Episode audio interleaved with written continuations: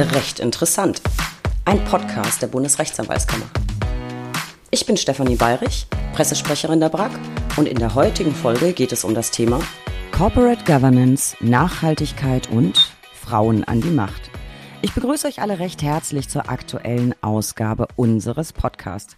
Heute geht es um Themen, die in aller Munde sind. Unternehmensführung, Nachhaltigkeit und Frauen in Führungspositionen. Auf den ersten Blick vielleicht eine ziemlich bunte Themenmischung. Bei genauerem Hinsehen fügt sich allerdings alles perfekt ineinander. Und ja, Frauenthema. Vielleicht seid ihr überrascht, mein Gesprächspartner ist heute keine Frau. Dr. Jan Dörwächter von HKP Legal ist spezialisiert auf Arbeits- und Gesellschaftsrecht und er kennt sich unter anderem bestens im Bereich Corporate Governance aus. Und er hat eine ganz klare Meinung zu Frauenquoten und Frauen in Führungspositionen klare Meinung zu Frauen in Führungspositionen. Klingt jetzt erstmal so ein bisschen nach Bildzeitung ist Absicht. Ich will ja, dass ihr gespannt dran bleibt, ich Schelm.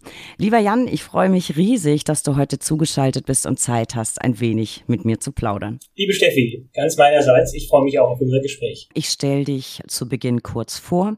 Du bist Rechtsanwalt bei HKP Legal aus Frankfurt und womit du dich als Anwalt hauptsächlich befasst, habe ich eben schon so ein bisschen angeteasert. Dazu kommen wir gleich noch.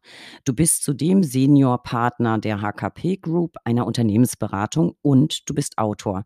Und, das finde ich spannend, du bist sowas wie ein anwaltlicher Spätzünder, wenn ich das so sagen darf. Anwalt bist du nämlich erst seit 2006, obwohl du schon 1998 dein zweites Staatsexamen hingelegt hast. Aber von vorne, warum hast du Jura studiert? Das sind im Wesentlichen zwei Gründe. Zum einen bin ich familiär schwer vorbelastet. Mein Vater war Richter und das habe ich als kleiner Junge immer bewundert, wenn der dann äh, in seiner Robe bei Gericht stand, da durfte ich auch mal zugucken. Oder wenn er nach Hause kam mit seinen dicken Akten und dann seine Urteile diktiert hat, da durfte ich auch mal zuhören. Selten, aber ich durfte zuhören. Oder wenn er mir seine Strafrechtskommentare, seine abgelegten mitgegeben hat, das war ja für mich egal, die jetzt alt waren oder ganz aktuell, dann habe ich ein bisschen drin gelesen und habe irgendwie Feuer gefangen, auch wenn ich am Ende ja gerade nicht beim Strafrecht gelandet bin, sondern beim Zivilrecht und zwischendurch mal so ein bisschen beim öffentlichen Recht. Aber da kommen wir vielleicht noch drauf. Der zweite Grund war tatsächlich, dass mich das inhaltlich sehr fasziniert hat.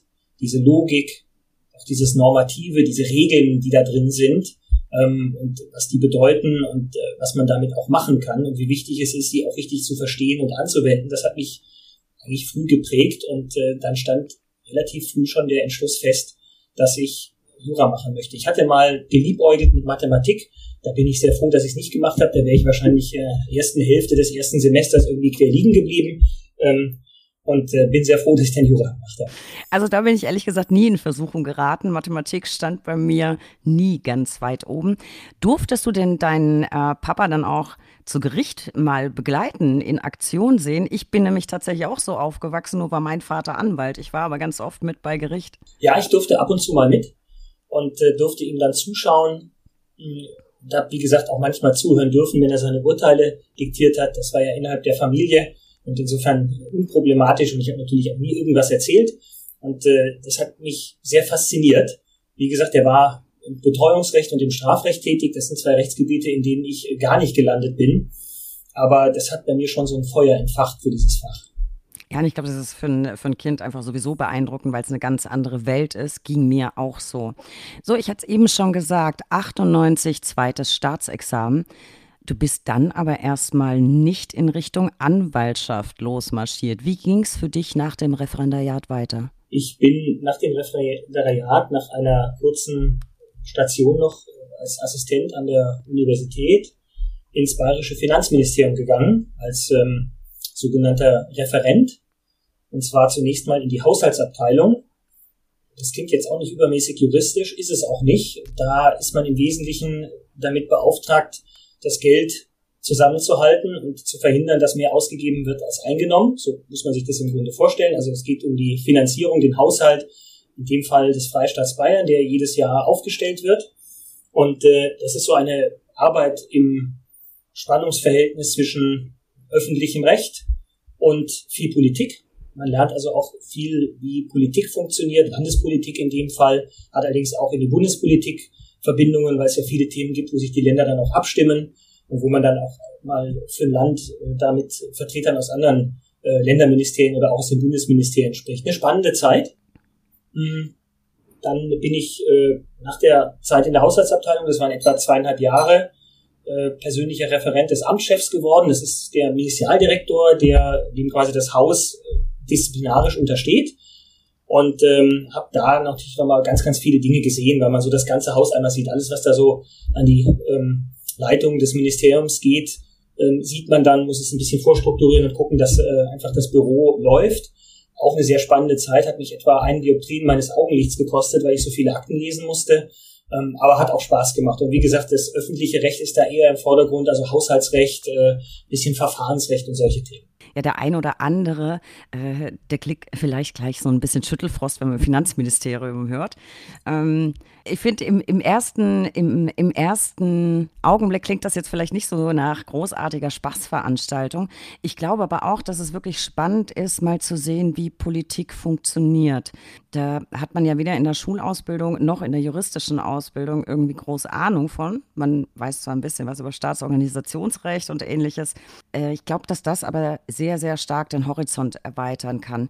Was würdest du sagen, war das Wichtigste, das du in deiner Zeit im Ministerium gelernt hast? Und gibt es etwas, wovon du heute noch profitierst? Das Wichtige, was ich gelernt habe, neben dem Verständnis für Politik, war Verständnis für Organisation. Also jetzt in dem Fall für die Organisation einer großen Behörde oder im Grunde eines gesamten Staatswesens und für die Prozesse, die dahinter liegen.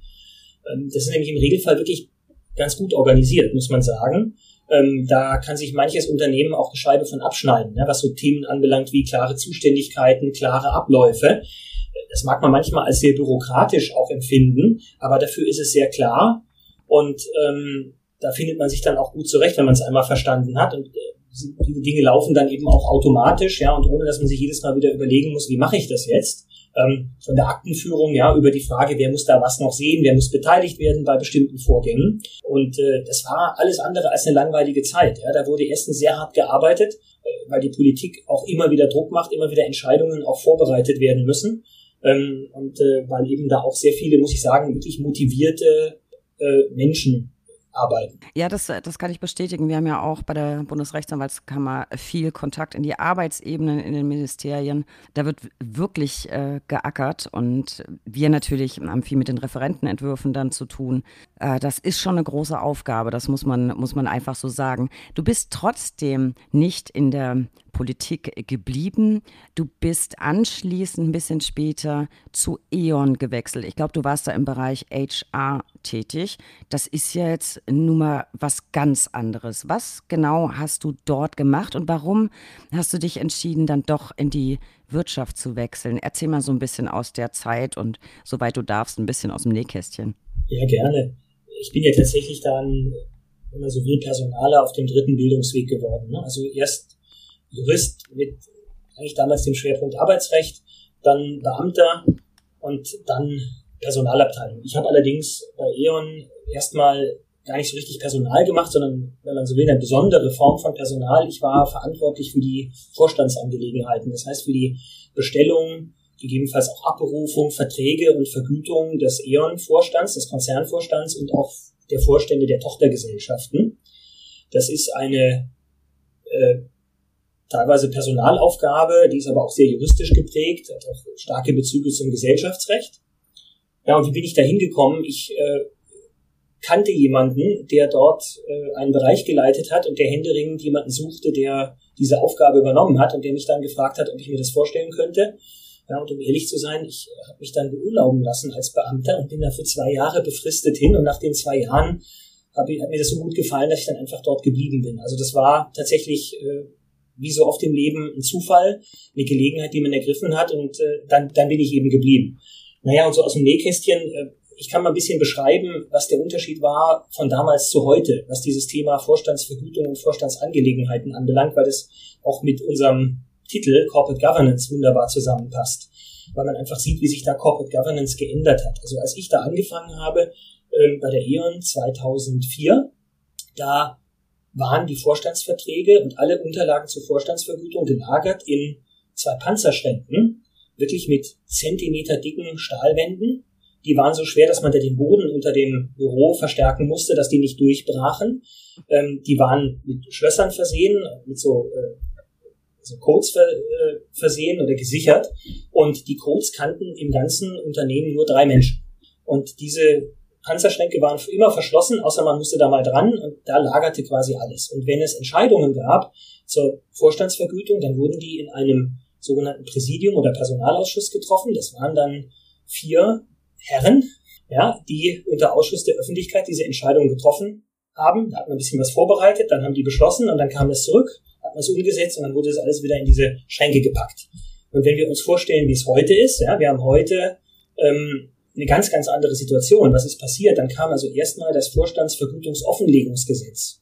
Das hat gesagt, dass alle Vorstandsvergütungen börsennotierter Unternehmen ähm, veröffentlicht werden müssen, und zwar individualisiert. Dann war schon deutlich weniger Geheimhaltung und Vertraulichkeit, ähm, weil man sowieso im Nachhinein zumindest gesehen hat, was ein Vorstand bekommen hat. Hm, und dann kam das Vorstandsvergütungsangemessenheitsgesetz. Das hat Vorgaben gemacht zur inhaltlichen Angemessenheit der Vorstandsvergütung, aber auch ähm, zur Frage, wie darüber beschlossen wird. Das hat nämlich gesagt, dass das gar nicht mehr im Präsidium beschlossen werden kann, sondern im Gesamtaufsichtsrat. Dann kam also dieses Thema aus einem Gremium mit vier Personen, im Regelfall vier, manchmal waren es auch nur drei, manchmal waren es fünf oder sechs, ähm, in ein Gremium mit bis zu 20 Personen, nämlich in das Plenum des Aufsichtsrats. Auch da kann man sich vorstellen, was das für eine Zäsur war, ja, äh, auch was die Vorbereitung einer solchen Sitzung dann anbelangt. Äh, dann kamen immer mehr Anforderungen, äh, auch aus dem Aktienrecht, ja, bis jetzt zur zweiten Aktionärsrechte-Richtlinie, die ja noch viel, viel weitergehende Vorgaben für die Vorstandsvergütung macht, so dass jetzt die ganze Vorbereitung, Durchführung und auch Nachbereitung solcher Vorstandsthemen ähm, im Aufsichtsrat natürlich unglaublich viel aufwendiger, ja, aber auch transparenter ist. Und das ist so die Entwicklung innerhalb von, kann man sagen, nicht mal 20 Jahren, ne, von damals zu heute. Und das ist schon eine komplett andere Situation. Ja, offensichtlich. Und ich finde das ja faszinierend mit diesen äh, Tresorschränken. Habe ich tatsächlich, ist, ist nicht mein Bereich, habe ich so auch noch nicht gehört. Und mit mir geht ja immer gleich meine Fantasie durch. Ich habe gleich so mehrere alte Herren gesehen, die eine Schlüsselkette um den Hals haben. Und nur wenn alle gleichzeitig den Schlüssel reinstecken, kannst du es aufschließen oder so. So Jagd auf roter Oktober mäßig. Äh, was ist denn jetzt in den Tresoren? Gar nichts mehr? Ich weiß gar nicht, ob es die noch gibt. Aber was ich sagen kann, ähm, du wirst jetzt enttäuscht sein, es lag jedenfalls kein Geld in den Tresoren, wir haben niemals bar ausbezahlt, ja. Ähm, und äh, das mit den Schlüsseln, das war eine Zahlenkombination. Ähm, aber tatsächlich, da lagen dann die Akten und was mit den Tresoren heute passiert ist, wo die, wo die sich jetzt befinden, das weiß ich nicht mehr. Ich glaube, wir haben sie dann tatsächlich irgendwann abgeschafft, haben ähm, natürlich trotzdem dafür gesorgt, dass die Sachen vertraulich bleiben. Aber es war, wie gesagt, dann äh, eine ganz andere, eine ganz andere Rahmenbedingung. Ja, Oldschool Datenschutz könnte man auch sagen. Auch nicht schlecht, Panzerschrank. Es hat dich letzten Endes aber ja doch noch gepackt. Noch während du bei E.ON warst, nämlich im Jahr 2006, glaube ich, wenn ich es recht erinnere, hast du doch deine Zulassung beantragt und wolltest doch Rechtsanwalt sein. Du hast dich dann ja auch tatsächlich auf das Thema spezialisiert, das du eben schon angesprochen hast, Corporate Governance. Jan, wir haben ja eine ganz bunt gemischte Zuhörerschaft und nicht jeder weiß vielleicht auf Anhieb, was Corporate Governance ist. Vielleicht kannst du uns da so ein paar Einblicke geben. Mich würde zum Beispiel interessieren, was eigentlich der Unterschied zwischen Corporate Governance und Management ist. Beides wird ja oft mit Unternehmensführung übersetzt, meint aber eigentlich jeweils was anderes. Müsste man Corporate Governance vielleicht eher mit Unternehmenssteuerung übersetzen? Gib uns mal so ein paar Einblicke. Gerne. Vielleicht mal der Reihe nach, du hast ja gefragt, wie ich dann zur Anwaltschaft gekommen bin. Tatsächlich habe ich mich 2006 zugelassen. Ich war dann auch Syndikusanwalt ähm, bei der E.ON und habe zunächst mal mehr so im Bereich Arbeitsrecht und an dieser Schnittstelle zum Gesellschaftsrecht gearbeitet. Also mich um ähm, Verträge gekümmert, auch um Verträge mit Führungskräften, ähm, die auch weiterentwickelt. Ich habe ab und zu auch dann als Anwalt ganz andere Mandate übernommen. Das hatte dann nichts mit der E.ON zu tun und habe dann so tatsächlich langsam den Einstieg in die richtige anwaltliche Tätigkeit auch gefunden. Das muss ich sagen, hat mir großen Spaß gemacht. Wie gesagt, am Anfang war das viel, viel mehr Arbeitsrecht und dieses Gesellschaftsrecht und dieses Thema Corporate Governance, das kam dann erst so peu à peu. Hm, was ist Corporate Governance? Ich glaube, die, die beste Übersetzung ist sowas wie gute Unternehmensführung. Hm, das heißt, die Frage, wie stelle ich sicher, in der Organisation, also Aufbau und Ablauforganisation eines Unternehmens und in dem Zusammenwirken der zuständigen Organe eines Unternehmens, also bei der Aktiengesellschaft insbesondere Aufsichtsrat, Vorstand und auch die Hauptversammlung.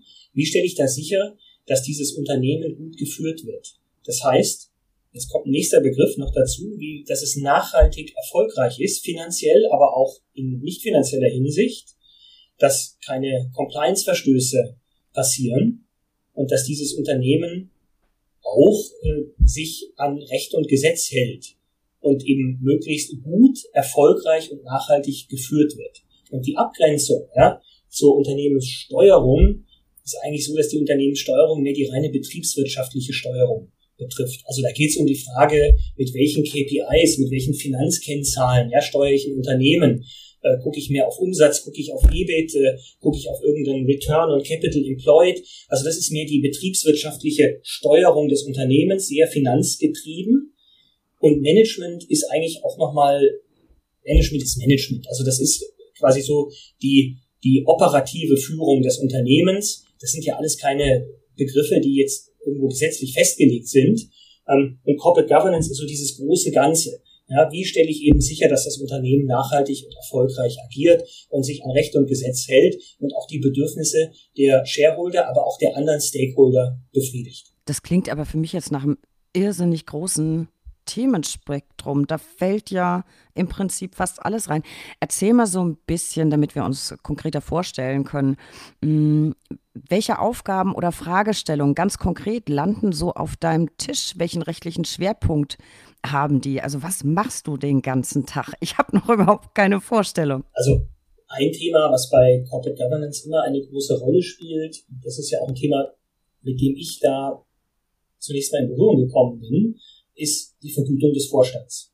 Und auch des Aufsichtsrats, des Aufsichtsrats ist nicht ganz so spannend, ähm, aber die des Vorstands. Ja, das ist ja auch oft der Aufreger dann in der Öffentlichkeit, ähm, nämlich die Frage, wird der Vorstand so vergütet, dass die Interessen des Unternehmens entsprechend auch gefördert werden, also dass er auch an die Interessen des Unternehmens und an das Interesse der Gesellschaft, das Wohl der Gesellschaft gebunden wird. Und auch wird der Vorstand durch die Vergütung entsprechend incentiviert, das Unternehmen nachhaltig und gut zu führen. Oder wird er vielleicht, das haben wir ja in der Finanzkrise zum Beispiel gesehen, 2007, 2008, ja, hat er vielleicht Anreize aus seiner Vergütung, kurzfristig die Gewinne hochzuschrauben, ja, nur damit in den folgenden Jahren umso weniger da ist und eigentlich die Substanz des Unternehmens ausgezehrt wird. Um das jetzt mal so ein bisschen plastisch zu machen. Ja, das ist natürlich nie schwarz oder weiß, aber das ist so eine ganz wichtige Frage. Eine andere Frage ist, wie stelle ich einen Aufsichtsrat auf? Welche Kompetenzen benötige ich in einem Aufsichtsrat, damit er seiner Aufgabe, nämlich Überwachung des Vorstands, auch strategische Begleitung des Vorstands, ordentlich gerecht werden kann. Wie viele Aufsichtsratsmitglieder brauche ich? Welche Kompetenzen brauche ich? Wie organisiere ich den Aufsichtsrat? Welche Ausschüsse richte ich ein? Wie arbeitet der Aufsichtsrat intern zusammen? Ja, was ist das Verhältnis von Ausschüssen zum Plenum? Was dürfen die Ausschüsse? Was darf nur das Plenum? Wie arbeiten Vorstand und Aufsichtsrat zusammen? In welchen Fällen muss und darf der Vorstand oder darf und muss der Vorstand eingreifen? Ja? Ähm, in welchen Fällen muss auch ein einzelnes Vorstandsmitglied erstmal seine Vorstandskollegen fragen, ähm, wenn es um Themen geht, die vielleicht auch für andere Ressorts von Bedeutung sind oder die so eine grundlegende Bedeutung haben, dass der äh, Vorstand dort schon aktienrechtlich, aber ansonsten auch von der Sache her insgesamt mal tätig werden muss. In welchen Fällen muss der Vorstand auf den Aufsichtsrat zugehen? Ähm, was sind Anforderungen an Vorstands- und Aufsichtsratsmitglieder? Formale Anforderungen, ähm, aber auch Qualifikationsanforderungen. Also beim Aufsichtsrat spricht man ja häufig von der Unabhängigkeit, die der Aufsichtsrat, vor allem die einzelnen Aufsichtsratsmitglieder haben sollen.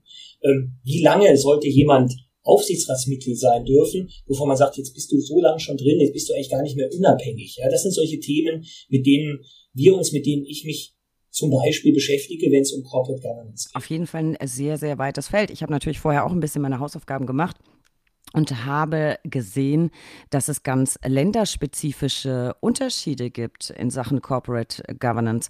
In Deutschland gibt es zum Beispiel seit 2002 den deutschen Corporate Governance Codex. Da bin ich natürlich wieder, ja, ist wieder meine Fantasie durchgegangen, bin ich wieder drüber gefallen. Kodex, da muss ich immer sofort an die Schiffbruchinsel äh, denken, auf der Morgan und Bartholomew zusammengetragen den Piratenkodex äh, bewachen. Falls euch das nichts sagt, ich packe mal einen Link in die, in die Show Notes. Ich will mich jetzt gar nicht drüber auslassen, wie großartig ich äh, Keith äh, Richards fand. Mm, was mich aber interessiert, wenn es denn so einen Kodex gibt, Jan, äh, was, was äh, regelt der im, im weitesten Sinn, vielleicht so ein Kurzüberblick, falls man das überhaupt kurz äh, zusammenfassen kann. Wahrscheinlich kann das Thema ja ein ganzes Buch füllen. Deins zum Beispiel. Du hast ja auch eins über den, über den äh, Kodex geschrieben. Um Palais geht es da drin aber nicht.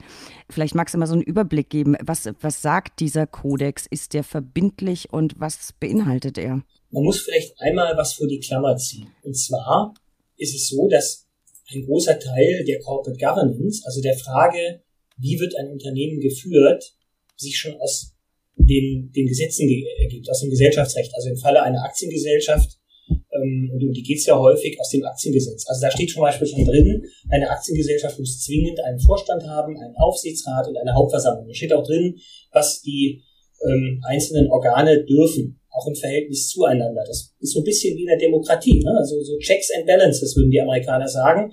Die Organe sollen äh, so ein bisschen aufeinander aufpassen. Das heißt, die Hauptversammlung wählt den Aufsichtsrat und überwacht ihn natürlich dann damit auch so ein bisschen. Ne? Denn wenn der Aufsichtsrat keinen guten Job macht, dann wird er möglicherweise nicht entlastet von der Hauptversammlung und auch nicht wiedergewählt. Der Aufsichtsrat bestellt den Vorstand, die Vorstandsmitglieder, ja, und überwacht sie, überwacht den Vorstand als Organ. Ähm, und das ist so dieses Grundsystem, ja, das auch zur Corporate Governance gehört. Äh, man könnte es auch Unternehmensverfassung nennen. Hm, das ergibt sich schon aus dem Aktiengesetz. Der Corporate Governance Codex, jetzt in Deutschland, enthält dann ergänzend sogenannte Empfehlungen und Anregungen, die quasi über das, was im Gesetz steht, nochmal hinausgehen und die Unternehmen befähigen sollen, eben ähm, gut geführt zu werden oder sich so aufzustellen, dass sie gut geführt werden. Da geht es zum Beispiel um Aufgaben des Vorstands, des Aufsichtsrats. Es geht um Anforderungen an den Aufsichtsrat, wie zum Beispiel die Unabhängigkeit der Aufsichtsratsmitglieder. Es geht um so Fragen wie Zusammenarbeit zwischen Vorstand und Aufsichtsrat, aber auch im Aufsichtsrat. Der Corporate Governance Codex enthält Empfehlungen zum Beispiel zu den Ausschüssen, zur Ausschussbildung, zur Informationsversorgung des Aufsichtsrats er enthält auch eine Empfehlung zur Selbstbeurteilung des Aufsichtsrats, was man auch Evaluierung oder Effizienzprüfung nennt, kommen wir vielleicht später nochmal drauf, zur Aus- und Fortbildung der Aufsichtsratsmitglieder. Und er enthält ähm, unter anderem eben auch relativ viele, also in Deutschland sind es relativ viele Empfehlungen zur Vergütung des Vorstands. Das sind so die Themen und äh, anders als das Aktiengesetz ist ja der Corporate Governance Codex kein zwingendes Recht, das ist also kein Hard Law, sondern nur sogenanntes Soft Law, das heißt Empfehlungen, die müssen die Unternehmen nicht einhalten. Ähm, übrigens richtet sich der Corporate Governance Codex nur an börsennotierte Unternehmen. Ähm, diese Empfehlungen müssen die Unternehmen nicht einhalten, aber wenn sie von der Empfehlung abweichen, dann sind sie aktienrechtlich wiederum gezwungen, diese Abweichung zu erklären, also transparent zu machen und auch diese Abweichung zu begründen in der sogenannten Entsprechenserklärung nach dem Aktiengesetz. Das heißt, es wird transparent, wenn ein Unternehmen bestimmte Empfehlungen des Corporate Governance Codexes nicht erfüllt. Das nennt man Comply or Explain Prinzip. Also entweder Comply, halt dich dran, or Explain, erklär's. Verstehe. Das heißt, ich habe ja letztlich durch die Hintertür doch so eine gewisse Bindungswirkung, sonst würde der ganze Kodex wenig, wenig äh, Sinn ergeben. Damit hat sich eigentlich auch schon meine nächste Frage erübrigt. Also bindend, verpflichtend ist es nicht, aber wenn ich mich nicht dran halte, dann muss ich eine gute Erklärung parat haben. Ich habe gesehen, es gibt jedes Jahr eine sogenannte Kodex-Konferenz. Äh, klingt auch schon wieder irgendwie sehr, sehr mystisch, wie ich finde. Äh, was passiert im Rahmen dieser Konferenz und bist du da jemals dabei? Ich war da früher ein paar Mal dabei. Äh, das Format dieser Konferenzen hat sich ein bisschen geändert. Das war auch Corona geschuldet und auch der Art und Weise, wie da die Kodex-Kommission gearbeitet hat. Aber äh, was im Kern bei den Konferenzen, so wie ich sie kennengelernt habe, passiert ist, dass die Kodex-Kommission in einen Dialog tritt mit, mit interessierten Vertretern der beratenden Berufe, der Unternehmen oder auch mal Vertretern der Politik natürlich und dass dann über Corporate Governance Themen gesprochen wird und wenn ähm, Änderungsvorschläge für den Kodex auf dem Tisch liegen, dass diese Vorschläge auch mal vorgestellt oder diskutiert werden. Also da geht es im Kern immer um dieses Thema Corporate Governance.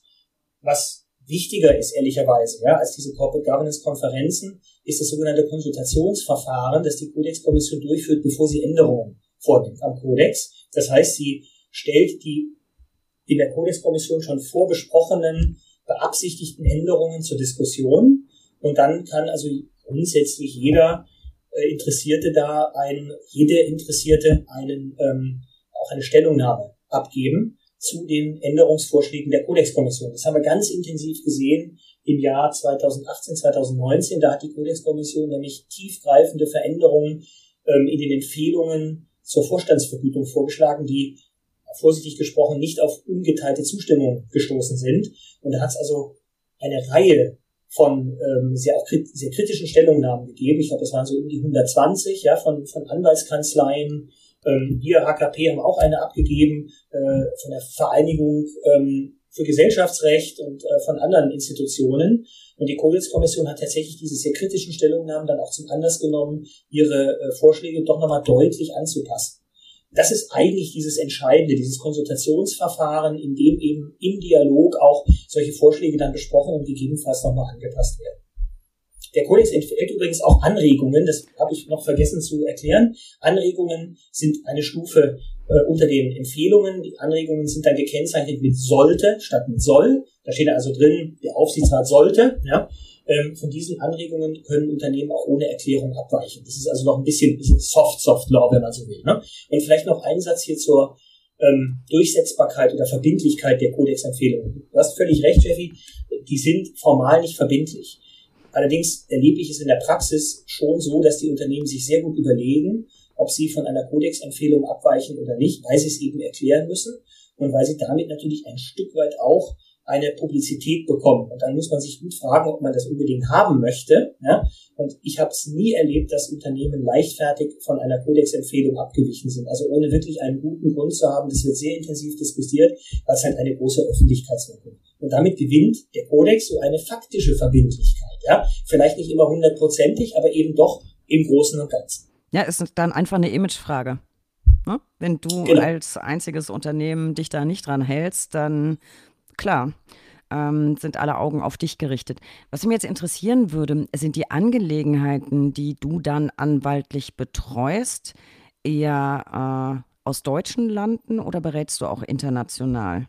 Also es ist ein Schwerpunkt ähm, bei deutschen Unternehmen, die also ihren Sitz in Deutschland haben, auch ähm, an der Frankfurter Börse gelistet sind. Wenn es jetzt ums Thema Corporate Governance und Codex geht, wir beraten natürlich auch viele nicht börsennotierte Unternehmen.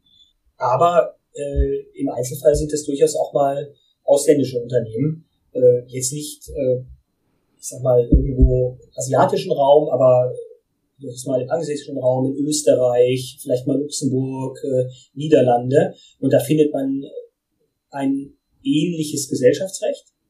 Also gerade das österreichische Aktienrecht ist dem deutschen relativ ähnlich. Mm, und man findet andere Kodizes, die auch eine andere ähm, Diktion haben, die andere Schwerpunktthemen haben, aber die Idee eines solchen Kodex ist schon sehr ähnlich. Ja, und deshalb findet man sich da eigentlich auch ganz gut zurecht. Der große Unterschied ist ja immer, wenn ich ins Ausland gehe, habe ich eine zweigliedrige Unternehmensverfassung, also mit Aufsichtsrat und Vorstand. Ja, oder habe ich ein sogenanntes monistisches System. Das heißt, ich habe einen Verwaltungsrat, in dem eigentlich Überwachung und Geschäftsführung äh, vereinigt sind, was wir in Deutschland ja nur in der relativ selten vorkommenden monistischen SE sehen. Das ist so der große Unterschied eigentlich, wenn man dann ins, ins Ausland geht. Das heißt aber, du musst dich ja mit immens vielen unterschiedlichen Vorschriften äh, vertraut machen.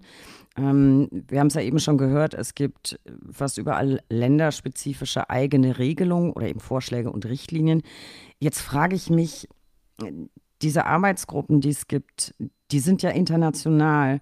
Ähm, was nützen mir diese Richtlinien und Vorschläge eben in einer internationalen Arbeits- und Unternehmenswelt? Gibt es da Bestrebungen, weiter international zu harmonisieren? Sonst habe ich ja doch letzten Endes äh, überall klein, klein und ein bisschen unterschiedliche Regelungen. Ich stelle mir das relativ schwierig vor. Ja, wir haben schon äh, unterschiedliche Regelungen von Land zu Land.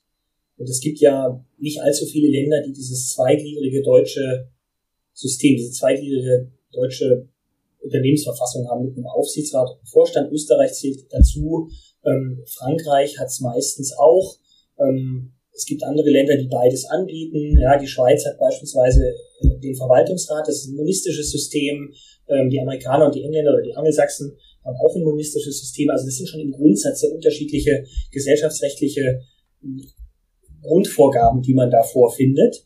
Ja, und auch äh, die ganze Idee einer Unternehmensführung ist dann schon auch ein bisschen anders und die Kodizes sind anders. Aber es gibt sicher auch einen gemeinsamen Nenner und man kann äh, über viele Dinge auch einen Konsens relativ schnell finden. In Europa ist es so, ähm, dass was Corporate Governance anbelangt, natürlich viele Dinge auch ein bisschen konvergieren. Beispielsweise durch sowas wie die zweite Aktionärsrechte-Richtlinie, die gerade im Bereich der Vorstandsvergütung zumindest was, was die, die, die Prozesse anbelangt und die Zuständigkeiten sehr viel vereinheitlicht hat. Ja, und deshalb findet man sich dann schon in einem anderen europäischen Land ähm, ganz gut zurecht, weil es nicht völlig anders ist. Jetzt muss man auch eins sagen, ja, außerhalb Deutschlands äh, beraten wir dann aber auch nicht rechtlich. Ja? Als HKP Legal, das würde man immer dann äh, einer Partnerkanzlei, die auf das jeweilige Recht spezialisiert ist, überlassen. Also da muss man dann auch wissen, wo die eigenen Grenzen liegen. Ja, das äh, konnte ich mir nämlich auch überhaupt nicht erklären und vorstellen, wie das dann alles funktionieren soll. Ähm, ich könnte mir vorstellen, dass auch im Bereich Corporate Governance sowie in vielen anderen Bereichen viel im Wandel ist. Es ist ja ein sehr, sehr zukunftsorientiertes Thema. Kannst du uns mal einen Überblick geben, wo tut sich gerade was? Was sind so die ganz großen Themen? Und was glaubst du, wo wird sich künftig am meisten ändern? Ich würde mal versuchen, die Frage zu beantworten mit Bezug auf Deutschland, weil ich da mir tatsächlich zutraue, ein bisschen Überblick zu haben. Ich fange mal mit einem Thema an, ähm, wo ich glaube und hoffe, dass es jetzt nicht so schnell sich wieder ändern wird, ist nämlich die Vorstandsvergütung. Da haben wir jetzt so viel an Veränderungen gesehen. Ja, ich hatte schon mal genannt, Vorstock, Vorstack, das war so Ende der, des ersten Jahrzehnts unseres Jahrtausends, also 2008, 2009, 2010. Ähm, dann äh, haben wir den, äh, die Veränderungen im Kodex gesehen, die letzte größere Veränderung eben äh, 2019, 2020. Und jetzt haben wir noch die Umsetzung ähm, der zweiten Aktionärsrechte-Richtlinie durch sogenannte ARUG gehabt. Also wir müssen nie mehr Abkürzung immer. Das ist also das Aktionärsrechte-Richtlinie Umsetzungsgesetz 2, ähm, das eben äh, weitreichende Vorgaben nochmal zur Vorstandsvergütung ähm, enthält. Ich glaube und ich hoffe ehrlich gesagt auch ein bisschen, dass bei der Vorstandsvergütung jetzt mal ein wenig Ruhe einkehrt. Es gibt aber viele andere Themen, wo ich glaube, dass sich eine Menge tut. Ich will zwei herausgreifen. Beide betreffen den Aufsichtsrat. Ähm, zum einen ähm, sehen wir ja, dass die Unternehmenswelt immer komplizierter und immer anspruchsvoller wird. Ja, da brauche ich gar nicht mal Corona oder den Ukraine-Krieg, ähm, sondern auch so ohne solche ähm, Schockereignisse äh, ähm, wird die Welt immer komplizierter, in der Unternehmen agieren und damit wird auch die Überwachungsaufgabe des Aufsichtsrats immer schwieriger und anspruchsvoller. Und damit einher geht natürlich auch eine oder gehen gestiegene Anforderungen an die Qualifikation von Aufsichtsratsmitgliedern. Ähm, und da, glaube ich, werden wir noch viel an Veränderungen sehen. Ähm, und da, glaube ich, stehen wir auch erst am Anfang der Erkenntnis, was das eigentlich für Aufsichtsratsmitglieder bedeutet. Also angefangen von der Frage, welche Anforderungen muss ich an Aufsichtsratsmitglieder stellen? Ähm, was sind diese Qualifikationskriterien, die ein Aufsichtsratsmitglied ähm, erfüllen muss? Wie stelle ich durch eine geeignete Aus- und Weiterbildung der Aufsichtsratsmitglieder sicher, dass die auch immer up-to-date sind? Ja? Weil sie ja immer mithalten müssen mit dem, was sich da draußen ändert. Ähm, wie stelle ich einen Aufsichtsrat möglichst äh, effizient, aber vor allem effektiv auf, dass er seine vor allem Überwachungsaufgabe, aber auch die strategische Begleitung des Vorstands ordentlich erfüllen kann?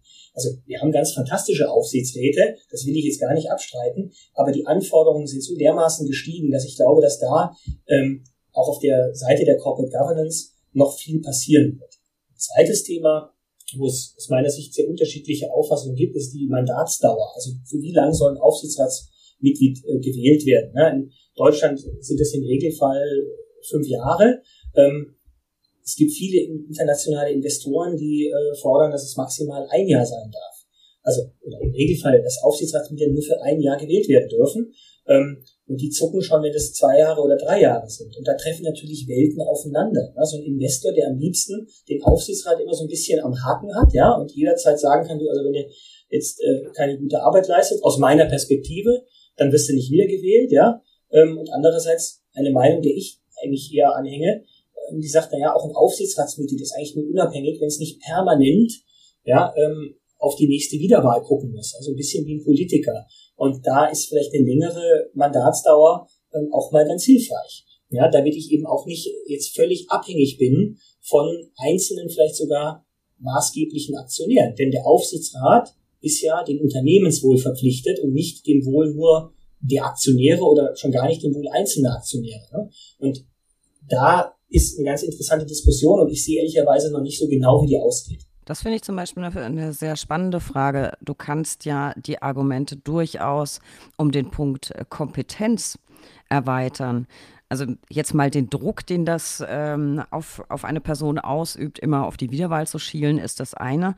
Ich glaube aber auch, dass es durchaus eine Rolle spielt, ob man vielleicht erstmal ein Jahr Erfahrung gesammelt hat. Und gerade wenn wir darüber sprechen, äh, welche Skills müssen die alle haben, äh, worauf muss man achten bei den Qualifikationen, bei den Kompetenzen, da kann es durchaus ja auch von Vorteil sein, wenn man nicht nach einem Jahr schon wieder jemand Neues da sitzen hat. Ist ja auch ein Punkt, über den man nachdenken kann. Jan, jetzt habe ich mit dir einen echten Experten hier sitzen und ich will natürlich auch knifflige Themen besprechen. Es gibt eine Angelegenheit, die wurde oft als ultimativer Corporate Governance Fail bezeichnet. Äh, ist klar, Stichwort Wirecard. Da wird ja vom Landgericht München ein Grundsatzurteil erwartet, das, so munkelt man, vielleicht Rechtsgeschichte schreiben könnte. Für alle, die jetzt nicht so ganz im Thema drin sind, äh, worum ging es beim Wirecard-Skandal? Vielleicht kannst du das, so dass überhaupt machbar ist, mal in ein paar Stichworten zusammenfassen für unsere interessierten Zuhörer. Da bräuchten wir wahrscheinlich zehn Folgen ähm, dieses Podcasts, ja, um das so einigermaßen einzufangen. Und vom Landgericht München oder der äh, Justiz in München ist ja auch nicht nur ein Verfahren äh, anhängig, sondern ein paar. Ich glaube, du meinst jetzt dieses Strafrechtsverfahren gegen Herrn Braun und ein paar andere. Ähm, in der Tat, das ist ein Mammutverfahren und man liest ja immer wieder auch, welche Menge an Akten da ähm, äh, entstanden sind mittlerweile schon. Worum ging es bei Wirecard? Ähm, und das ist jetzt bei mir nur Zeitungswissen. Ja, ich habe da also kein Insiderwissen, aber bei Wirecard ging es ja darum, ähm, dass äh, offenbar ähm, etwa zwei Milliarden Euro Guthaben, die irgendwo in Asien ähm, auf Konten sein sollten, plötzlich nicht mehr da waren. Ja, und das Unternehmen dann im Grunde insolvent war. Ähm, und das Unternehmen, äh, der Vorstand aber ganz lange immer äh, den Aktionären der Öffentlichkeit, aber auch der Aufsicht äh, wohl ähm, sagen, vorgespiegelt oder zumindest äh, gegenüber kommuniziert hat, dass alles in Ordnung ist. Ja, und ähm, dann äh, gab es ja auch verschiedene ähm, Prüfungsverfahren, ähm, die immer äh, so zum Ergebnis gekommen sind, zunächst mal, äh, dass da zumindest nichts beanstandet wurde, nicht? und dann irgendwann ähm, ist das ganze Kartenhaus eben zusammengefallen und äh, Wirecard war insolvent und galt ja bis dahin als das deutsche Vorzeige-Tech-Unternehmen oder Fintech-Unternehmen nennt man das, glaube ich. Ähm, also da ist, äh, das ist sicher ein, ein ganz, ganz besonderer Fall und ähm, wenn man mal so hinter die Kulissen guckt, und da gibt's ja auch mittlerweile eine ganze Menge an Literatur dazu, da ist sicher äh, eine ganze Menge zusammengekommen, damit es so weit kommen konnte. Aber mit Sicherheit das als ultimativen Corporate Governance Fail äh, zu bezeichnen, äh, ist nicht so ganz unpassend. So, was, was lief denn genau schief in Sachen Corporate Governance? Es würde ja, wenn ich es richtig verfolgt habe, teilweise tatsächlich auch die Schuld auf den Kodex gesch äh, geschoben. Der soll da in sich ein bisschen widersprüchlich gewesen sein. Äh, da sind wir auch schon wieder beim, beim Kodex. Mm, äh, was glaubst du, was steckt hinter diesem Vorwurf und was ist dran? Wie gesagt, ich habe da genauso nur den Blick von außen glaube, da sind ein paar Dinge zusammengekommen. Zum einen, jedenfalls im Nachhinein, und wenn man ehrlich ist, hätte man das auch im Vorhinein schon sehen können, eine schwache bis zum Teil nicht vorhandene Corporate Governance. Eine, also nicht vorhanden im Sinne von guter Unternehmensführung.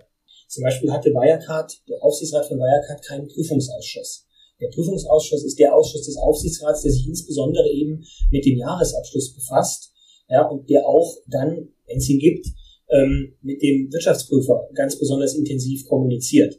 Ja, und auch diese, dieses Testat durch den Wirtschaftsprüfer und das ganze Prüfverfahren vorher begleitet. Vor allem der Vorsitzende, äh, aber auch der gesamte Ausschuss.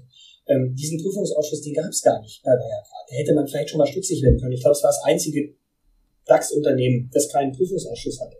Ähm, und dann, äh, das ist ja nicht erwiesen, ja, und da muss man immer vorsichtig sein, auch mit der Unschuldsvermutung und allem, aber dann scheint es ja so gewesen zu sein, dass ähm, bestimmte Beteiligte in dem Unternehmen, ob das jetzt der Vorstand war oder andere, sei mal dahingestellt, äh, offenbar Geld entweder beiseite geschafft haben oder Konten fingiert haben, die es nie gab.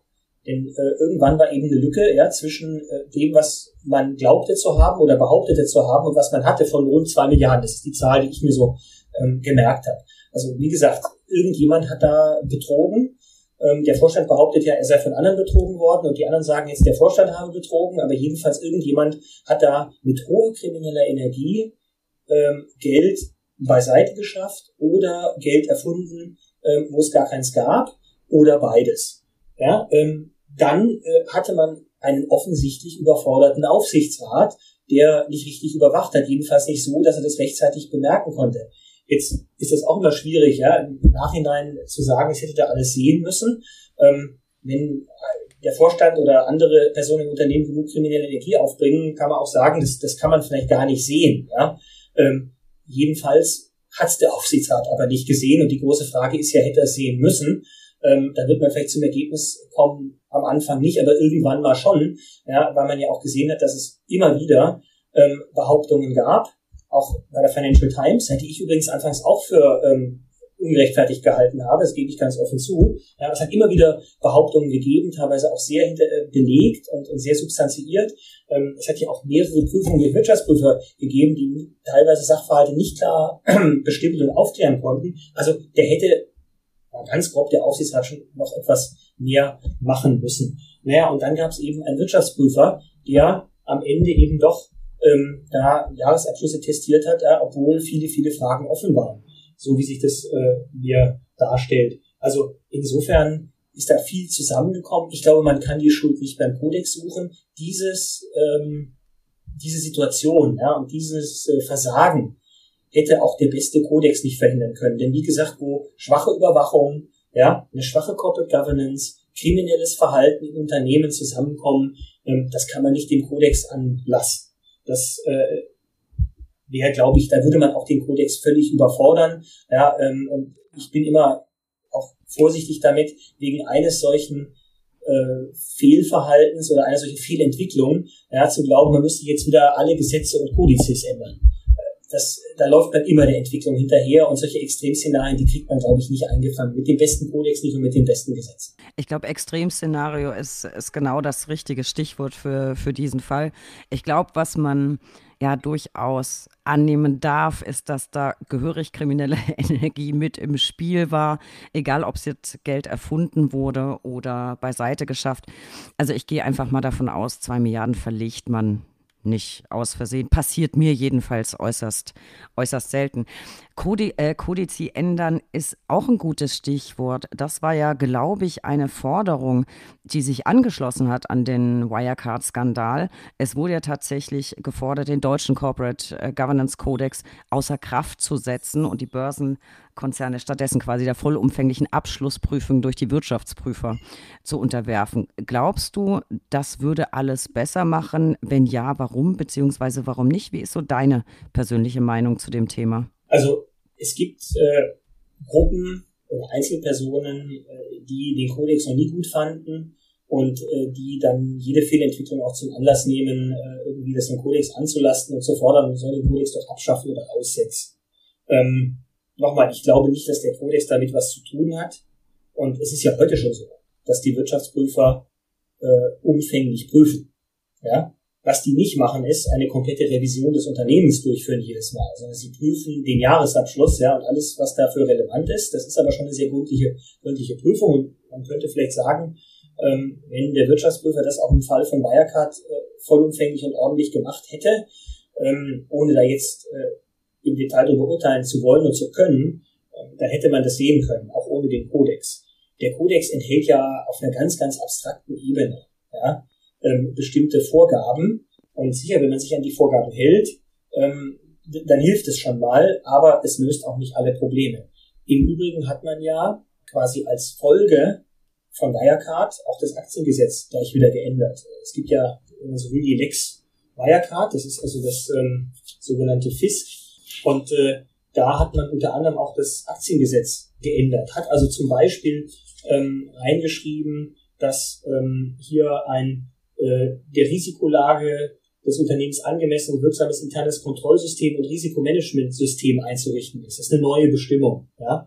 Dann hat man geregelt, dass ähm, bei bestimmten Gesellschaften ein Mitglied des Aufsichtsrats über Sachverstand auf die Rechnungslegung mindestens ein weiteres auf, äh, über Sachverstand auf dem Gebiet der Abschlussprüfung verfügen muss. Also zwei quasi Spezialisten oder Spezialistinnen im ähm, Aufsichtsrat. Und man hat, das knüpft an das äh, jetzt an, was ich vorhin gesagt habe, man hat jetzt ins Gesetz reingeschrieben, dass äh, Unternehmen ähm, grundsätzlich einen Prüfungsausschuss haben müssen. Also heute hätte auch Wirecard einen, ja? auch wenn es jetzt zu spät ist. Also man hat ja da tatsächlich nochmal ähm, auch äh, reagiert schon im Gesetz und ehrlicherweise, da blieb dann für den Kodex auch gar nicht mehr so viel übrig, noch äh, irgendwelche Anpassungen vorzunehmen, weil im Gesetz schon das meiste und Wesentliche dann geregelt wurde nach Wirecard. Also letztlich ein Skandal mit äh, Konsequenzen, kann man so sagen. Ein weiteres Thema, ja, bevor ich mich jetzt total an Wirecard aufhänge, ich finde es ganz, ganz großartig, dass man da mal ein paar Fragen zustellen kann. Ein weiteres Thema, über das ich aber mit dir sprechen möchte, das du auch selbst eben schon erwähnt hast, ist Nachhaltigkeit. Wenn man jetzt nicht weiter drüber nachdenkt, hat es auf den ersten Blick gefühlsmäßig nicht unbedingt was mit Corporate Governance zu tun, hat es aber doch, wenn man genauer hinschaut, Stichwort Unternehmensverantwortung, Lieferketten und so weiter. Was macht deiner Ansicht nach nachhaltige Unternehmensführung aus? Ich würde bei Nachhaltigkeit immer unterscheiden zwischen der finanziellen Nachhaltigkeit und der Nachhaltigkeit im nicht finanziellen Sinne. Ähm, finanzielle Nachhaltigkeit bedeutet, dass ich das Unternehmen so führe, dass ich langfristig auch ökonomisch rentabel arbeite. Und dass, es, dass der Bestand des Unternehmens und die Rentabilität des Unternehmens gesichert sind. Das ist eigentlich eine Selbstverständlichkeit. Das ist auch juristisch gesprochen der Kern des sogenannten Gesellschaftsinteresses, auf das Vorstand und Aufsichtsrat verpflichtet sind. Das ist die finanzielle Nachhaltigkeit. Also sowas wie ähm, nicht jetzt äh, alles verpulvern, ja, und im nächsten Jahr ist nichts mehr da. Keine unangemessenen Risiken eingehen. Dafür sorgen, dass das Unternehmen auch in drei, fünf, zehn Jahren noch ausreichende finanzielle Grundlagen hat. Das ist finanzielle Nachhaltigkeit. Es gibt aber einen Aspekt der Nachhaltigkeit, der weniger finanziell ist als äh, eben nicht finanziell. Und da geht es um äh, solche Themen wie Umwelt, Soziales, ähm, Gesellschaft. Ja, das kann man als CSA bezeichnen, Corporate Social Responsibility oder ESG, Environment Social Governance, da kommt schon wieder Governance. Ähm, oder eben, manche nennen es einfach Nachhaltigkeit, aber das ist damit gemeint, dieser nicht finanzielle Teil der Nachhaltigkeit, wo es eben auch darum geht, beispielsweise Umweltressourcen ähm, nicht äh, übermäßig in Anspruch zu nehmen, ja? ähm, die Mitarbeiterinnen und Mitarbeiter fair und ordentlich zu bezahlen und zu behandeln. Ähm, auch vielleicht als Unternehmen seinen Beitrag zur Gesellschaft zu leisten. Und wir sehen schon, da kommen wir jetzt in einen Bereich, wo es auch schwierig ist, manchmal die Grenzen festzustellen, ja, wie weit muss ein Unternehmen da gehen, welche Pflichten hat es und wie weit darf es überhaupt gehen. Also darf ein Unternehmen jetzt zum Beispiel die Hälfte des Gewinns, statt an die Aktionäre auszuschütten, in irgendwelche sozialen Projekte investieren. Ja, also das ist eine ganz spannende Frage, die sich dann stellen, wenn ich überlege, dass eben Unternehmen auch möglicherweise nicht finanzielle Ziele und vor allem nicht finanzielle Nachhaltigkeitsziele hat. Übrigens, das Gesetz hieß Finanz, heißt Finanzmarktintegritätsgesetz, also Gesetz zur Stärkung der Finanzmarktintegrität. So ist es richtig. Finanzmarktintegritätsstärkungsgesetz. Eine, wahrscheinlich wieder eines der längsten deutschen Wörter, mit dem man also ausländische Kolleginnen und Kollegen immer ganz, ganz toll beeindrucken kann. Das glaube ich gern. Das kannst du ja tatsächlich mit vielen deutschen Begriffen.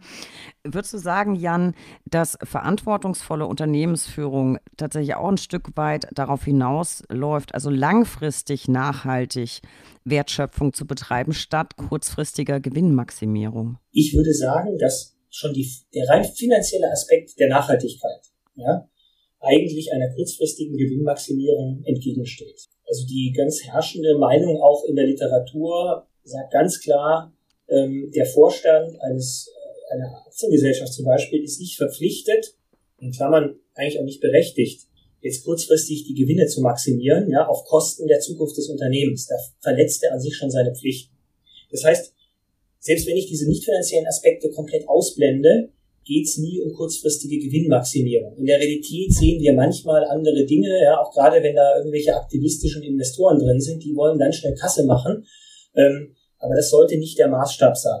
Mhm. Ähm, also es geht eigentlich schon, ohne dass ich auf die nicht finanziellen Aspekte gucken muss, also sowas wie ESG, was ja zurzeit in aller Munde ist, geht es schon eher um nachhaltige, langfristige Wertschöpfung für das Unternehmen. Wenn ich jetzt noch diesen nicht finanziellen Bereich dazu nehme, und wie gesagt, da wird es dann manchmal auch sehr, sehr komplex, dann geht es eben darum, auch in anderen Bereichen, gerade im Bereich Umwelt, Soziales, nachhaltig sich aufzustellen. Im Zusammenhang mit Nachhaltigkeit kommt ja sehr, sehr viel aus Brüssel. Ausgangspunkt der meisten Regelungen ist die Europäische Kommission. Hast du so einen Überblick, was sich da gerade tut? Was sind da die großen Themen? Woran wird geschraubt? Also es gibt eine Reihe von Dingen, die jetzt aus Brüssel kommen. Ähm, und vieles, vieles tatsächlich von dem, was wir im Bereich Corporate Governance sehen, geht auf äh, EU-Gesetzgebung zurück. Wir haben also zurzeit äh, die Corporate Sustainability Reporting Directive, kurz CSRD, die ähm, befasst sich damit, dass die Berichtspflichten der Unternehmen zu nicht finanziellen Themen erweitert werden. Wir haben heute schon im HGB die Verpflichtung der Unternehmen, zu bestimmten nicht finanziellen Themen zu berichten. Das ist Umwelt, Arbeitnehmer, Sozialbelange, Achtung der Menschenrechte und Bekämpfung der Korruption. Da müssen nicht alle, aber bestimmte Unternehmen, äh, die großen börsennotierten zählen da schon mal in jedem Fall dazu, aber auch der Kreis der Unternehmen ist weiter. Da müssen Unternehmen heute schon berichten, ähm, was da für sie relevant ist und was sie da tun. Sie können theoretisch auch sagen, wir tun da gar nichts. Das ist aber wieder so ein bisschen wie mit dem Kodex. Ja, da will man sich eigentlich nicht für anschauen lassen, dass man da gar nichts macht. Ähm, gibt also schon eine Reihe von Berichtspflichten und diese Corporate Sustainability Reporting Directive, die äh, wird jetzt diese Berichtspflichten der Unternehmen erweitern. Sie wird aber auch den Kreis der Unternehmen, die berichtspflichtig sind, nochmal deutlich erweitern. Das ist so ein ganz, ganz äh, großer Impuls, der zurzeit aus Brüssel kommt. Daneben haben wir die sogenannte EU-Taxonomie, das werden viele auch schon gehört haben. Die EU-Taxonomie ähm, enthält Kriterien zur Bestimmung, ob eine Wirtschaftstätigkeit als ökologisch nachhaltig einzustufen ist. Das ist im Grunde so ein bisschen ein Klassifizierungssystem, ja, was dann hilft, ähm, ob ich es als nachhaltig oder ökologisch nachhaltig einstufen kann. Da geht's nur, wenn ich jetzt mal in der Logik ESG bin, um das E, also Environment. Ähm, da kann zum Beispiel äh, ein Finanzprodukt dran gemessen werden, ob das ökologisch nachhaltig ist, aber auch die Wirtschaftstätigkeit eines Unternehmens. Und auch da geht es am Ende natürlich darum, ja, über die Klassifizierung als ökologisch nachhaltig oder nicht, am Ende Druck zu erzeugen, dass Unternehmen ein Stück weit stärker Umweltbelange berücksichtigen.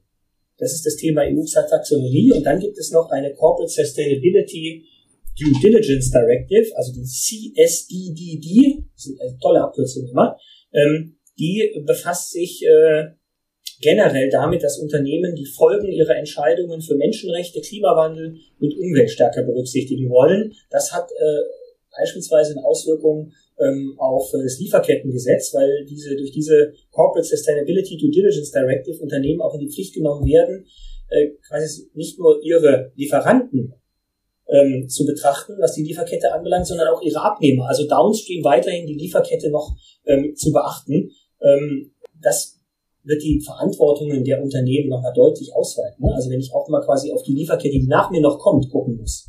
Auf jeden Fall ein sehr, sehr wichtiges Thema, wie ich finde, das Thema Nachhaltigkeit. Da ja viel aus Brüssel kommt, was würdest du sagen, wie stehen deutsche Unternehmen beim Thema Nachhaltigkeit im europäischen Vergleich da? Ist schon klar, du kannst jetzt keine interne ausplaudern, aber vielleicht mal so ganz im Allgemeinen überblicksartig. Wie stehen wir da? Also ich würde generell sagen, dass wir da gut dastehen. Und zwar einfach, weil deutsche Unternehmen gerade dieses Thema Nachhaltigkeit, den Umweltaspekt schon sehr ernst nehmen. Ja, also ich erlebe wirklich in den Diskussionen ähm, die Unternehmen so, dass sie mit, mit großer äh, Seriosität und auch mit wirklich großer, mit großem Engagement an dieses Thema drangehen. Hm, ich sehe das häufig bei der Vorstandsvergütung, wenn es eben darum geht, auch Nachhaltigkeits Ziele in der Vorstandsvergütung zu verankern, dass sie das wirklich äh, sehr ernst nehmen und sich da große Mühe geben, auch ehrgeizige Ziele zu setzen, zum Beispiel zur CO2-Vermeidung und dann auch die Vorstandsvergütung da dran zu hängen. Ich sehe auch die, ja klar, ne? also es gibt jetzt, die meisten Unternehmen haben äh, mittlerweile ESG-Ziele in der Vorstandsvergütung, also die börsennotierten, und das ist ganz, ganz häufig CO2, nicht? Ähm, und das ist jetzt für ein Unternehmen, was kein großes CO2-Thema hat, vielleicht noch ein kleineres Problem, aber wenn man ein Unternehmen hat, was tendenziell eben einen hohen CO2-Ausstoß hat, einfach äh, bedingt durchs Geschäftsmodell, da ist das schon echt ein Thema. Ne? Ähm, und zwar nicht nur in der Energiewirtschaft oder Energieindustrie. Ähm, die Unternehmen tun sich manchmal nicht leicht, ja, da vernünftige Ziele zu formulieren, weil sie auch diese ganzen Messsysteme erstmal aufbauen müssen und dann die Frage sich ja immer stellen müssen, was schaue ich mir bei CO2 zum Beispiel alles an? Ist nur mein eigener Ausstoß oder auch der ähm, hier meiner, meiner Zulieferer, also Stichwort Scope 1, 2, 3, ja, was, was ist da alles reinzurechnen, wie kann ich das vernünftig und seriös messen? Ähm, aber da erlebe ich wirklich äh, sehr großes Engagement.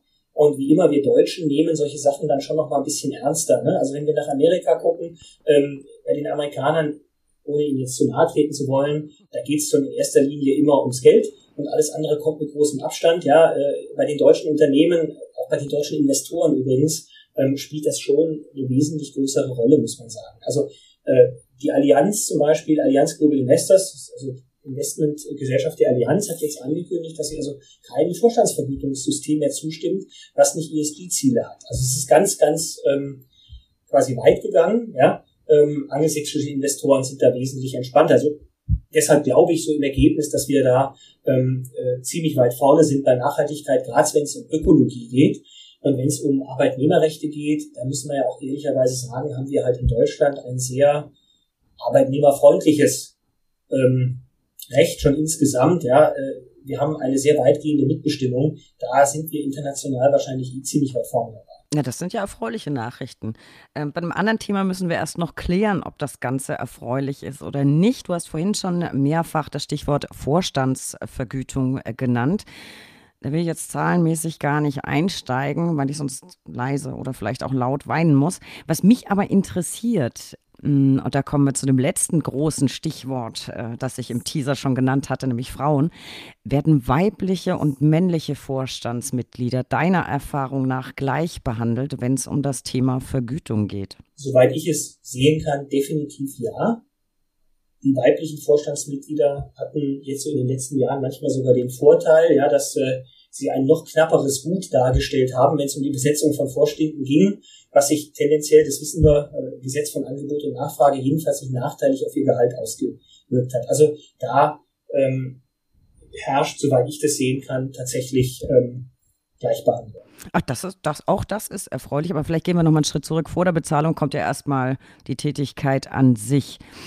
Wie äh, steht es denn um die deutschen Vorstände und die deutschen Führungsetagen? Würde ich beides gerne mir mal näher anschauen. Wie stark oder schwach sind dort prozentual Frauen vertreten? Hast du Zahlen oder Erfahrungswerte? Wie schaut es aus? Also bei den Vorstandsgremien habe ich Zahlen jetzt äh, vom letzten Jahr. Da gab es eine Studie, konnte man in der Frankfurter Allgemeinen Zeitung lesen. Da haben sie die 160 Firmen, die im DAX gelistet sind, also DAX, MDAX und SDAX ausgewertet ähm, und nochmal ähm, 23 weitere im regulierten Markt notierte Unternehmen.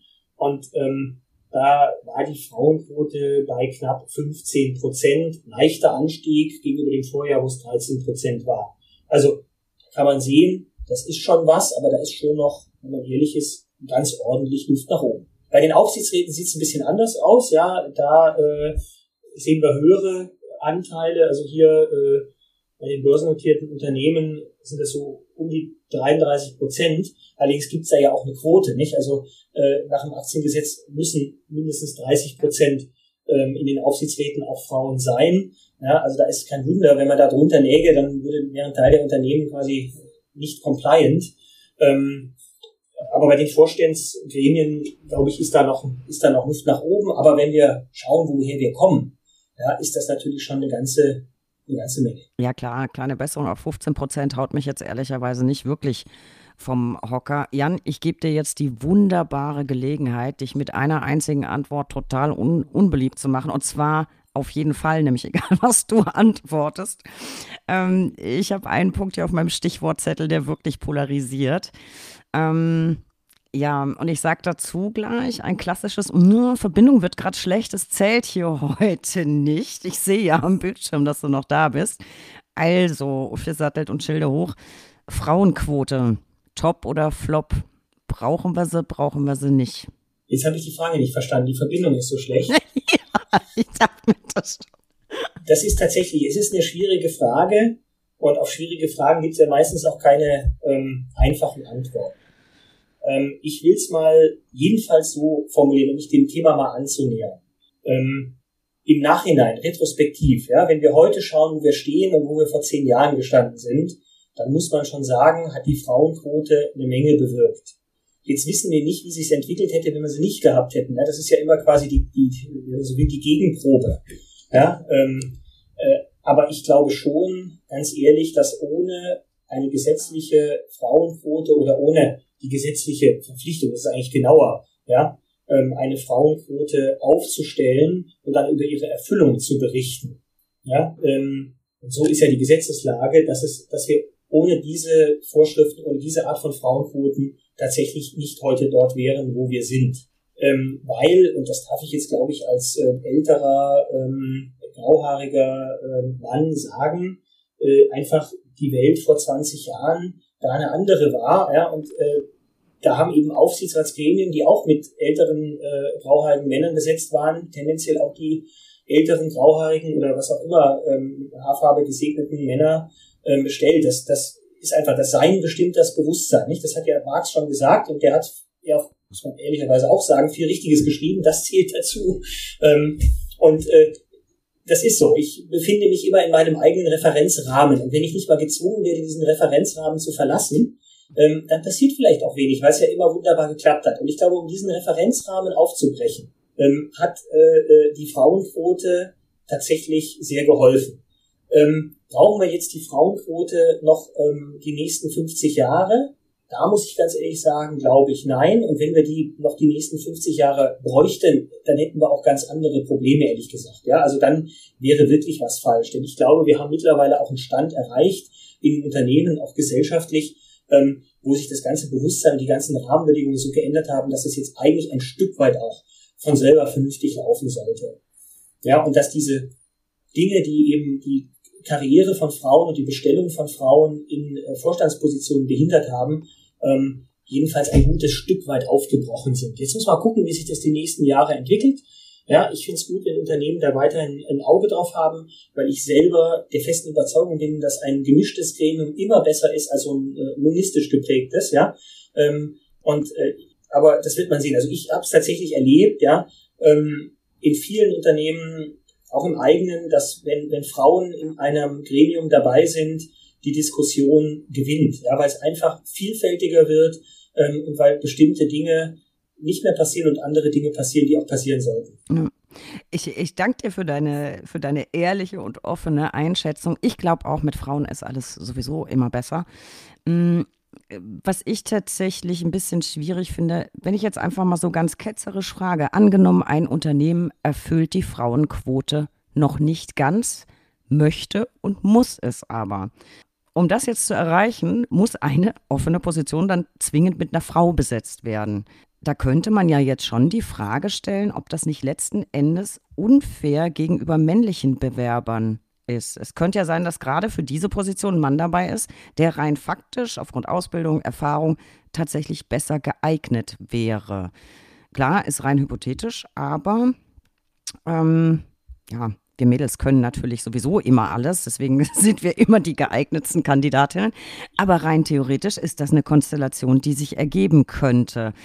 Das fände ich dann so ein bisschen schwierig, oder wie siehst du das? Muss man nicht, wenn man jetzt auf lange Sicht dauerhaft die Frauenquote beibehält oder vielleicht sogar noch ausweitet, befürchten, dass Männer diskriminiert werden?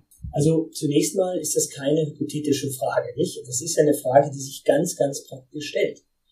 Ähm, Meinst du jetzt gerade Thür Thüringen Justizminister? Nein, gar nicht. Also das ging, ja durch, ohne, die, ohne, das ging ja durch die Nein, Presse, ohne Bezug zu einem konkreten Fall. Ähm, aber die Frage stellt sich wirklich. Und ich bin, werde ab und zu mal von Personalberatern auch angesprochen, ob ich irgendwie äh, jemanden kenne, der irgendwie einen Job machen könnte, jetzt nicht nur Vorstandsjob, sondern auch äh, Top-Executive-Funktionen. Und da bekomme ich oft zu hören, äh, muss aber eine Frau sein. Ja, also alles andere brauchen sie mir gar nicht nennen, weil die suchen jetzt eine Frau oder wir suchen eine Frau. Ja, dann denke ich auch schon manchmal, naja, da engt man sich schon ganz schön ein. Jetzt muss man fairerweise sagen, in der Vergangenheit war es halt dann de facto umgekehrt, nicht? Da hat man halt nur nach Männern gesucht. Ähm, entweder weil es keine Frauen gab oder man glaubte, es gab keine oder weil man gar nicht so richtig gucken wollte, ohne jetzt jemanden bösen Willen unterstellen zu wollen. Aber das war eben die, die alte Welt, auch die wir vorhin so ganz klein bisschen beschrieben haben. Ähm, das ist äh, tatsächlich schwierig.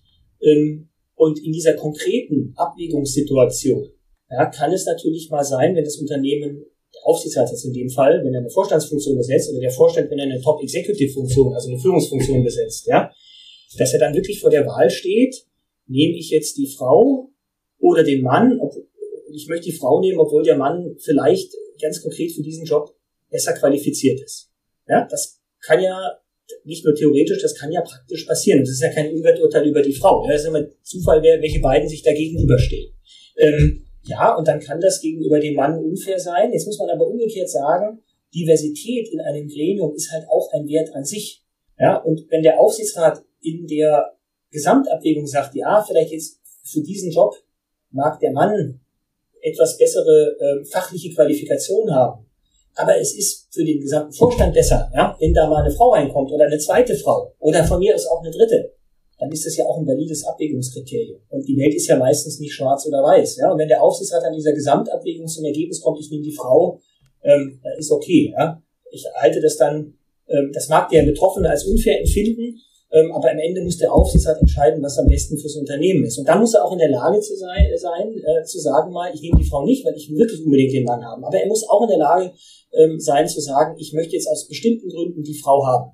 Ja, und ähm, vielleicht sehe ich dann auch im Laufe der Zeit, dass es genau die richtige Entscheidung war, weil dieses Gesamtgremium anders funktioniert. Das ist ja das Tolle bei so Vorstandsgremien, wenn ich nicht nur einen Einzelvorstand habe. Ja, ähm, das sind ja Gremien, die auch zusammenarbeiten müssen. Ja, und da sollte man ein gewisses Maß an Konvergenz haben. Man sollte aber auch ausreichend Diversität haben, damit so ein bisschen unterschiedliche Sichtweisen auch da eine Rolle spielen. Denn wenn die sich zu ähnlich sind, kann das ganz schön gefährlich werden. Das, das glaube ich unbedingt auch. Und du siehst, ich bin äh, auch für Gleichberechtigung. Deswegen mit dieser ketzerischen Frage an dich habe ich mich natürlich neben dich an die Wand gestellt, weil bei dem Thema äh, wird sich wahrscheinlich immer jemand nicht gut repräsentiert fühlen. Ähm, beziehungsweise angegriffen. Das ist einfach, glaube ich, ein Thema, das sehr, sehr stark polarisiert, die Frauenquote. Und äh, ich glaube, da gibt es einfach, ja, Befürworter und Gegner, so ist es einfach. Aber deswegen ist es ja schön, dass wir heute offen drüber sprechen können. Was ich mir tatsächlich wirklich wünschen würde, und das mehr als alles andere, wenn wir die Frauenquote gar nicht bräuchten. Keine Quote, kein Nix wenn alle einfach unabhängig vom Geschlecht gleich behandelt und vor allem gleich bezahlt würden. Das wäre so mein Wunsch, dann bräuchte man darüber nämlich gar nicht diskutieren. Trotzdem will ich jetzt noch fragen, habt ihr denn eine Frauenquote bei HKP? Wir haben natürlich keine Frauenquote, weil bei uns allein nach Leistung gefördert wird. Und da kommen die Frauen schon automatisch nach oben.